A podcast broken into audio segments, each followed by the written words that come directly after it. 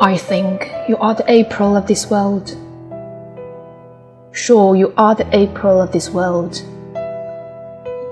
Your laughter has lit up all the wind, so gently mingling with the spring. You are the clouds in early spring. The dusk wind blows up and down, and the stars blink now fine raindrops down amid the flowers, so gentle and graceful. You are crowned with garlands, so sublime and innocent. You are a full moon over each evening. The snow melts with that light yellow. You look like the first budding green you are the soft joy of white lotus, rising up in your fancy dreamland.